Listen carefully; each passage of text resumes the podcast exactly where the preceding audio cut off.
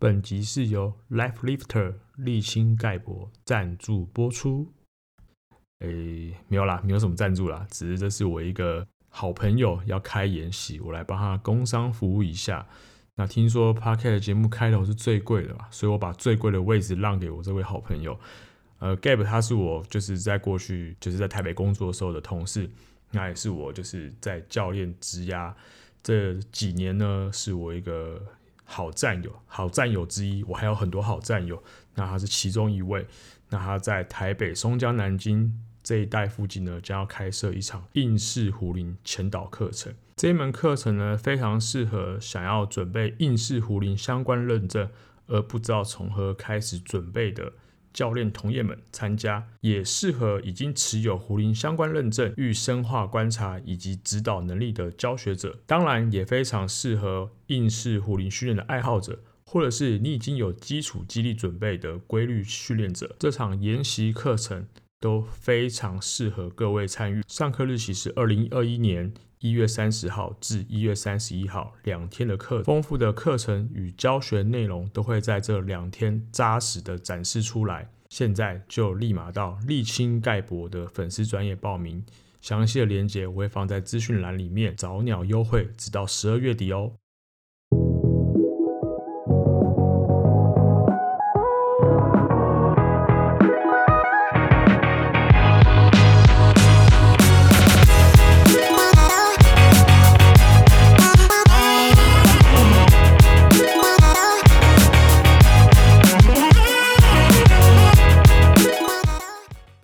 欢迎回到 Carry Out Carry 凯瑞教练的 Podcast，我是 Carry。今天是十二月十号，那这个星期过了一半了，很快的周末就要来了，大家最期待的礼拜五周末时间要准备放假了，这似乎是每一个上班族呢都会期待的事情。那说到上班族呢，办公室族群其实呃也是。我自己在上课的时候，在上教练课的时候，这是最大的族群，因为几乎我面对都是一般的上班族。那当然有时候也会遇到，比如说像是已经退休的老年的族群，或者是运动员，但运动员真的很少了。OK，但大部分百分之九十都是遇到上班族，然后久坐在办公室待很久，那希望能够在工作之余呢，能够透过训练，能够让自己的体态变得更好，然后远离久坐造成的腰酸背痛。那其实总括来讲，这就是一般人会所去追求的健康。不过，健康的定义真的很广泛。我记得以前呃，国中的时候上健康教育，他们有呃在课本里面呀，有对于健康下一个定义。就是所谓的心理跟生理都是健康的，这是比较简单的定义。不过我去稍微查一下，就是到底真正健康的定义是什么？那什么是健康？那我稍微上网查一下，就是根据现在这 蛮知名的组织哦，WHO 世界卫生组织，他们对于健康有一个定义。那我觉得写的蛮不错的，还没写到。健康不仅为疾病或虚弱之消除，而是体格、精神与社会之完全健康状态。这个是 WHO 世界卫生组织对于健康的定义。我觉得其实写的蛮好，因为呃，算是都有顾及到每个层疾病，还有身体虚弱消除嘛，其实就是生理的部分。那体格就是我们讲的，就是身体，OK，就是我们现在。大家进来健身房想要做的事情，就是要锻炼体格。精神呢，我相信就是心心理层面。那跟社会，就是我想应该就是指社交吧。OK，那是完全健康的状态。那其实，嗯，如果要用再更简短的话，对我来说，我觉得其实就是有品质的生活。有品质的健康生活，我觉得这是最简单的定义。那但是我觉得这个卫生组织他们其实写的也蛮棒的，因为我觉得都有全面的呃提到。那我刚刚前面有提到，就是办公室啊，或者是呃一般人的生活形态，就是久坐生活形态，其实这已经被列为公共卫生议题了，已经被讨论很久。那什么是久坐生活形态呢？简单来说呢，就是你的工作、你的工作之外的生活、你的社交、你的休闲，都是长期处于坐的状态，就是都是坐着，在家坐在沙发，一直坐在沙发看电视、玩手机，然后呃，上班族都是坐八个小时以上，在面对着电脑处理自己的工作。或是开车，对，像计程车司机、小客、大客车的司机这些，他们的工作都是长时间处于坐的状态，其实就是所谓久坐的生活形态。对，当然也有些呃工作是久站，它其实也是一个形态，只是久坐呢是被目前大家最广为讨论的生活形态。那久坐会带来什么样的问题？其实蛮多的，除了我们常知道会带来肥胖。的问题之外呢，其实它对于我们的脑部会有所谓的脑雾现象。那科学家把它就称为这个现象。那其实它就所谓可能会有专注力不集中、思考缓慢，还有记忆力下滑的问题。那因为久坐，然后你可能造成你的头部会往前之外，然后驼背，那可能也会让你的颞颌关节有些问题，这被称之为颞颌关节症候群。那当然，你可能会造成你的颈部的疼痛、胸部的紧绷，然后肩膀僵硬，那可能会有罹患心脏病的风险也会提高，然后还有不良的姿势造成你的横膈膜会有一些压力，呼吸受阻，再可能会让你的糖尿病的风险，还有所以下背痛，这是我们比较常就是听到会有这样的问题，因为你的那个。关节、髋关节附近的肌肉会紧绷，然后会让你的脊椎有些不是处于中立的状态，然后会造成一些下背痛的问题。当然，就是还有更严重，就是肌肉退化，你的臀部的肌肉是处于弱化的状态。那你的骨盆底肌呢，也会有功能失调，那也会造成你的髋部紧绷，还有下肢的其他问题等等。那当然，如果你又长期使用电脑，所以可能还会有晚睡到症候群。其实久坐带来的问题是还蛮多的。从那个呃科学家还有一些专家提出的一些现象，也许只有其中是其中几个，可能还有更多，因为一定会有产生一些连锁的反应。我们该怎么样去避免这些问题呢？简单来说，就是站起来。不要让自己的生活形态都处于久坐的状态。所以，对于这些族群，就是上班族，那久坐在办公室，他们的运动处方，第一步要做些什么事情？其实很简单，就是站起来训练。不要再让他们坐着训练，因为他们在办公室已经坐得够久了，一天已经坐了八个小时以上了。所以，来到训练的场所，就是要站着训练。当然，这些族群在站的时候就会有一些问题存在，就会有一些站姿的问题。因为从我们刚刚提到前面几个现象呢，就会有发现，就是一些肌肉弱化或者是肌肉呃过度紧绷的问题。当然，转换成站姿就会有一些相对应的问题。但，这些问题对于像是一些久站的族群也会有一些影响。那像是骨盆歪斜、脊椎歪斜，或是驼背，那或者是因为脊椎排列不对的状况造成下背疼痛的问题，或者是小腿肌肉紧绷的问题都会有。所以其实不管是哪样的族群，我们都需要从站姿来重新协助评估。这个是我们教练要做的工。哪哪样子是有些呃站上的问题，然后怎么样才做更好？那这个可以留给专业的教练呢来帮你做一些站姿的评估，然后给予一些训练以及矫正。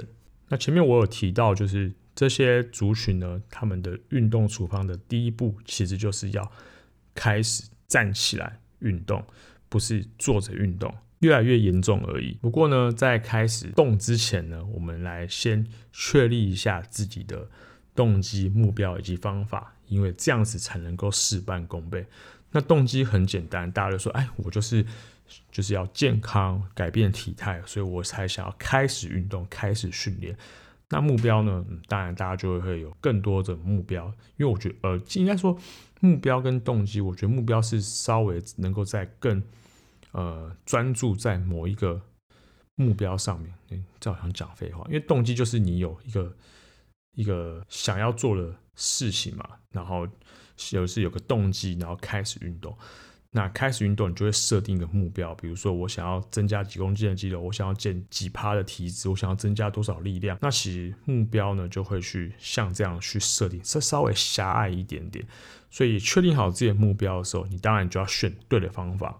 那其实这个是非常重要，因为如果今天你选的方法跟目标如果是不对的话，那当然你的成果呢就会大打折扣，那你可能就会失去你今天运动的动机。很多人其实在开始训练的时候都会设定 A 个目标，对不起，应该说他会呃会设定 A 目标，但是呢方法都会用 B 方法。呃，怎么说呢？其实简单来说就是用错方法。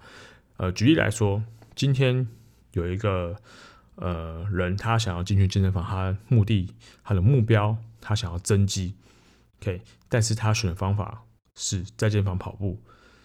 在健身房只拿哑铃来做二头弯举的训练，或者是他今天不想去健身房，只在家里做一些网络上随便搜寻间歇课表，然后间歇课表的那个操作人都看起来好像非常的精壮，他想要变成那样子，所以我疯狂做间歇训练。所以这个方法跟目标其实呃就是不是直接关系的，因为他用错方法。那另外例就是减脂，想要减脂的人呢？人他知道，OK，我天天都要去健身房，然后呢，都要用不同的器材来用不同的器材来训练不同的部位，目的就是想要我想要减脂。嗯，这听起来蛮怪的嘛，因为减脂其实他第一个要做的事情就是改善自己的不良饮食习惯，这是第一步，这是我认为每一个人想要减脂，他要第一件做的事情。那也有人想要，哎，我只想要我想要增加力量，我想要那个就是呃跟某某。建立网红一样，想要增加力量，但是呢，他不太了解肌训该怎么做，只是在家里或是在健身房做一些二头弯举，或是哑铃的肩推等等，但目标却不是在训练大肌群。又或许他会做，可是呢，不知道该，啊、对不起，又或许他知道要用杠铃来做肌训练，可是他不知道该怎么正确的操作。有些人是想要提升自己的专项表现。比如说，他想要自己的，可是呢，他却只傻傻的一直跑步，你的专项表现会提升。说这个只是对了一半。的确，你如果一直跑步、一直打球、一直去琢磨这些专项技巧，的确你会进步。可是呢，进步的幅度没办法很大。没有基础的一些呃体能的话，你的专项表现当然就没有办法提升了。那我们设立了 A 目标，就要来用 A 方法来执行。好，再举例来说，如果你今天目的是想要增肌的话，第一件事情就是要做还有肌肥大的训练，足够的肌肥大的训练量，当然还有你的饮食规划。那如果你今天想要减脂的话，第一步就是要改善不良的饮食习惯，然后做肌力训练。第三个，如果你想要增加肌力的话，想要让自己身体能够举起大负重的话，一样做肌力训练。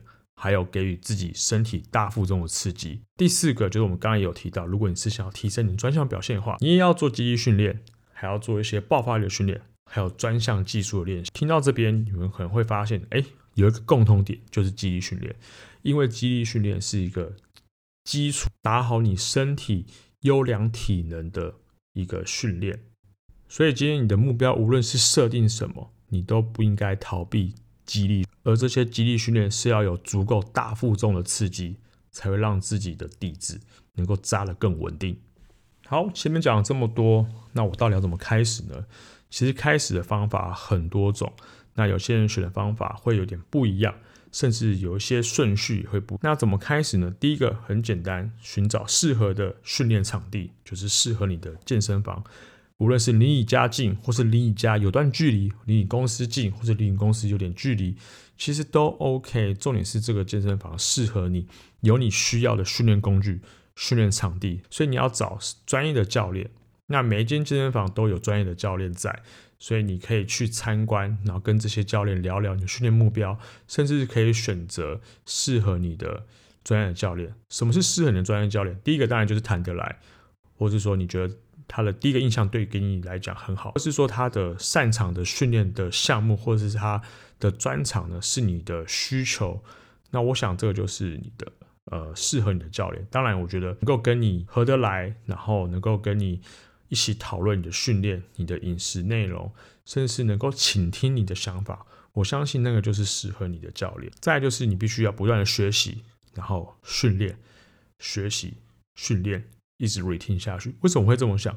因为其实一开始我们在呃接触训练，或者在或者在你跟着教练课、跟着教练上课的时候呢，你一开始都在学习，你学习怎么样使用器材，你学习怎么样使用这些自由重量，你学习这些健身房的礼仪，你学习上课的礼仪，不要迟到，不要放鸟，OK，然后呢，能够按照教练的训练的阶段性的计划执行，能够完成教练给的自主训练参练课表，OK，然后。我刚刚前面讲的一些规矩礼仪呢，就是记得练完要把重量放回去，不要在器材上滑手机等等的，穿着运动服装到上课的地点上课，然后准时上课。OK，这就是礼仪。OK，这是学习部分。那当然每个阶段的训练都会呃可能会进阶，当然有时候可能会退阶。那这时候我们就在学习怎么样去练习这些运动，然后呃对不起，应该说怎么样去练习这些。训练动作，然后呢，再来继续规律训练。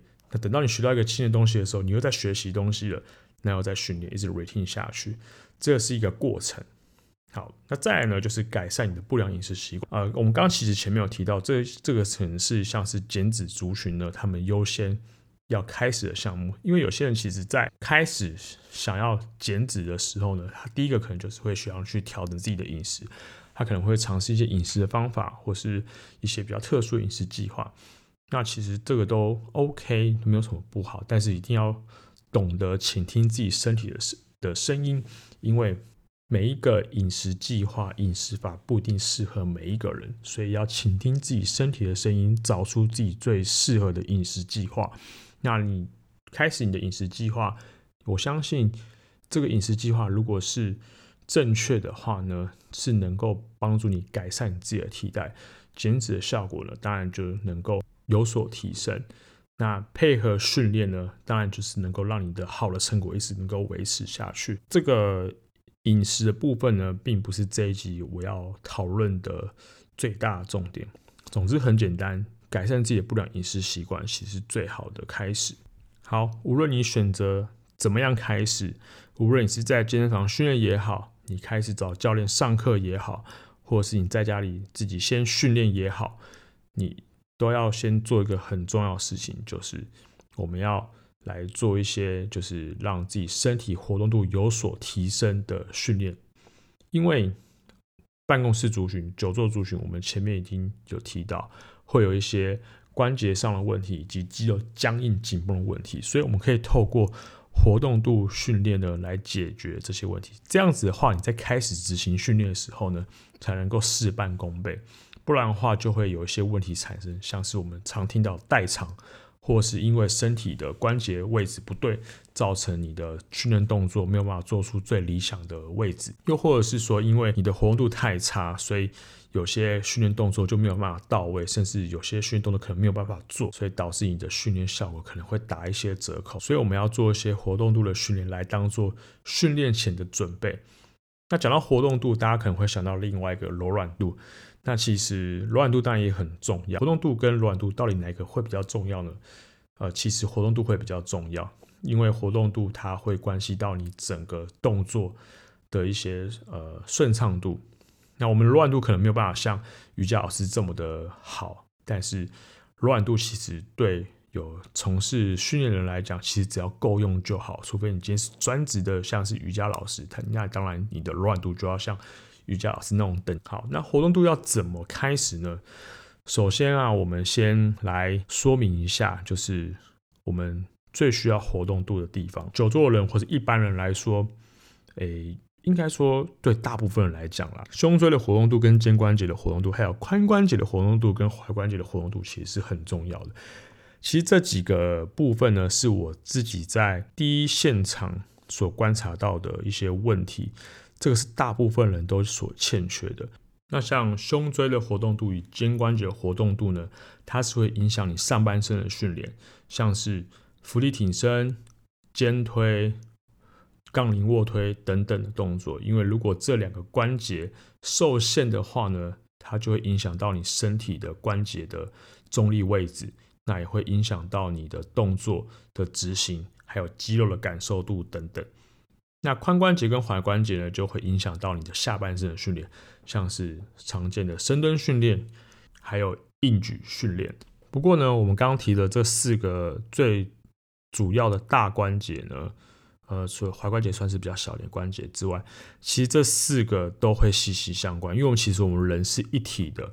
如果一个关节活动度受影响，其实其他关节也会跟着受影响，他们会有产生一些连锁的反应。那上半身的活动度训练呢，我们可以做些什么？其实我们可以从颈关节开始，一直延伸到肩关节，再就是我们胸椎。呃，其实不过胸椎也可以放在肩关节前面了，因为胸椎其实是近端的关节，所以有时候其实先处理近端的关节的话，肩关节的活动度问题基本上也解决了一半了。那再来是我们可以。做一些像是肘关节活动度与腕关节活动度的练习。那这些活动度的部分呢，其实大家可以从网络上可以去搜寻，呃，活动度训练都可以搜寻到很多种动作，那大家都可以去参考。OK，那如果说需要一些呃资料的话呢，我非常推荐 Facebook Steel 刚硬灵活他们这个系统的训练，这个也是我之前有去上过课程，那我觉得这非常棒，大家可以去搜寻一下。那他们的一些活动度训练都非常棒。那下半身的活动度呢，就是可以一样，我们刚刚提到的髋关节的活动度，还有踝关节的活动度来去做处理。当然还有我们的膝关节，只是膝关节其实我们比较需要是稳定度啦，所以其实这个就比较少。那其实更综合性的动作呢，像是高脚杯深蹲，它其实就是一个活动度的练习。那它除了是常用来就是做一些肌力训练之外，它同时也可以训练我们髋关节、踝关节以及胸椎的活动度，所以这个 CP 值非常高。除了练习你的肌力，也可以练习你的活动度，还有练习你的肌肉量。当然，你的心肺还有你的体能呢，也会一起被锻炼到。那就看你怎么练喽。好，前面的活动度聊完之后呢，那其实进入正规的主训练呢，就是我们的肌力训练。它是抗老化的最棒的武器，所以前面我们做了这些准备工作呢，开始进入主训练的时候，我相信前面如果准备的够好，那进入肌力训练的时候呢，就会能够更顺畅执行。好的，那为什么我前面会说肌力是抗老化最棒的武器呢？其实我们人啊，大概在大约，嗯，根据一些研究，好像是大约在三十岁之后。我们身体呢，就会开始逐渐的退化，逐渐的老化。那有些人可能觉得屁啦，怎么可能那么早？哎，说真的，这种事情啊，并不是马上就出现退化这件事情，不会说你过了三十岁之后，你马上就不能跑步了，不能跳啊，不能怎么样之类。没有，其实是它会逐年的、慢慢的退化。那个你根本也很，你根本会很难发现。等你发现的时候，其实已经退化很严重了。那其实这是我们急迫需要面对的问题。我觉得，嗯，不管是呃青壮年族群，或是中老年人，其实这个都是非常急急迫需要面对的问题。为什么？当我们人开始退化的时候啊，我们可能会发现走也走不快了，跑也跑不起来了，跳也跳不起来了，容易腰酸背痛等等。那其实这都是呃一个。很严重的问题。那这问题的来源呢？其实大部分是来自于肌肉的流失。那这肌肉流失其实没有那么单纯，就是肌肉消烘而已。就是我们大家讲哦，肌肉好像消掉，然后都是皮皱皱的脂肪。不对，其实这句话是完全错误，因为脂肪跟肌肉是不同的组织。OK，当你肌肉流失掉了，你剩下那皱巴巴的肉，其实就是你的脂肪跟你的皮肤。OK，所以以前大家说啊，万一你以后你那你肌肉都没有，万一你没有练的话怎么办？你就身体都是松松软软的。那其实反问一下，那为什么不要练呢？对不对？OK，因为这题外话。那肌肉流失，第一个会先丢失的肌肉群呢，就是所谓的快缩肌群。OK，快缩肌群呢，就是我们讲的 Type two B，快缩白肌。OK，那还有快缩红肌。Type Two A 这两个呢，它是负责你就是执行速度的肌肉，执行爆发力的肌肉，执行你今天能够扛起大负重的肌肉。如果你今天都没有做这件事情，身体非常的单很简，呃，对不起，身体会非常的聪明，而你不要用了，好吧？那我就省下来喽，那我就不长这些肉了。OK，我留下慢缩肌群，就是 Type One。慢缩肌群它要干嘛？你今天走路，慢慢的走路，你今天拿个东西给你的同事，给你的朋友，你今天拿起筷子夹菜，你今天拿起某个东西要做什么事情，或是你今天手指动一动，这些都是慢缩肌群在做的事情。OK，所以当我们人一直在处理这些工作的时候，肌肉。就会说啊，呃，对不起，身体就会知道说，哎呀，你都在做这件事情，好，那我当然就会提供这些东西给你。OK，其实身体很聪明的，也很复杂。所以如果今天呢，我们没有给快缩肌群给足够刺激的话，也就是我们刚刚前面的，如果你没有从事一些呃负重的训练，没有从事速度的训练，没有从事一些像是爆发力的训练，那今天这些快速肌群呢，它就会被省下来了。身体会是节能的，这是我们求生的本能。那因为省下来了，它就慢慢的流失掉，那就造成什么问题呢？你今天走路就会发现很缓慢，你想快快不了，你想要反应过来也反应不了，那就有个问题，你可能会很容易跌倒，你可能很容易发生一些肌肉伤害问题，因为你从来都没有做这件事情。当你今天要拿出来用，用不出来，那身体就可能会抗议给你看。所以，我们至少至少要执行大负重足以及足够刺激的肌力训练，才能够防止我们快缩肌群的流失，才能够让我们呢能够随时随地能够有快速的反应，可以让我们日常生活当中呢爬楼梯没有问题，或者是抱小朋友也没有问题，买了两大袋的菜提上楼也没有问题。那如果你喜欢出去健行、爬山，当然也没有问题。这样子呢，才可以让我们拥有高品质的生活。那我们刚刚前面有提到，足够刺激的肌力训练、大负重的肌力训练，要用哪些工具呢？其实基本上不外乎就是杠铃跟哑铃这个两种比较常见的训练工具。当然还有其他的就是一些比较非传统性的肌力训练，很像是大力士的训练。器材啊，比如说滚木桶杠啊、农夫走路杠啊，然后龙门架啊，或是沙包啊，足够负重的沙包、雪橇这些，这些比较非传统的肌力训练工具呢，也当然能够有足够的刺激。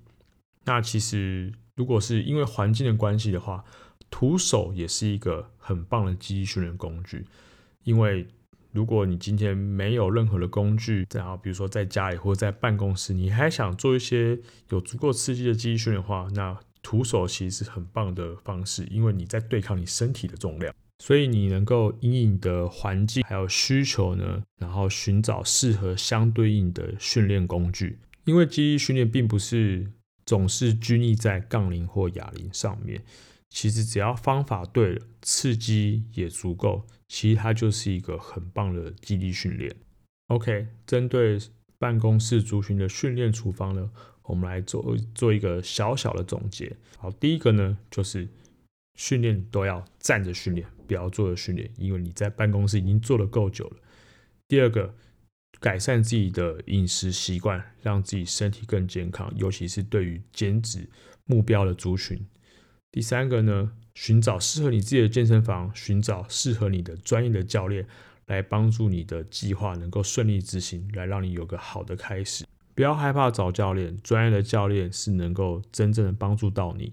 第四个，记得你设定的 A 目标，用 A 方法来执行，这样子的话才能够实现你的训练成果。第五个，即使你的身体的柔软度没有办法像瑜伽老师这么的柔软，但是活动度比柔软度还要重要。增加活动度可以确保你的训练动作能够顺利的执行。第六个，肌力训练优先。好，那我今天分享办公室族群训练的处方呢，就到这边啦。说着说着，三十分钟也过去了。OK。如果你喜欢我的节目的话，别忘记到 Apple Podcast 五星吹捧一下，留言给我，告诉我你对于节目的想法，还有以及你想要听些什么主题，都可以给我一些建议，或者是你可以直接 IG 私讯来找到我也可以。好，那我的节目呢，除了在 Apple Podcast 之外，在 SoundOn、Spotify、KKBox、Google Podcast 都会有同步播出。好，那我们就下一次见啦，拜拜。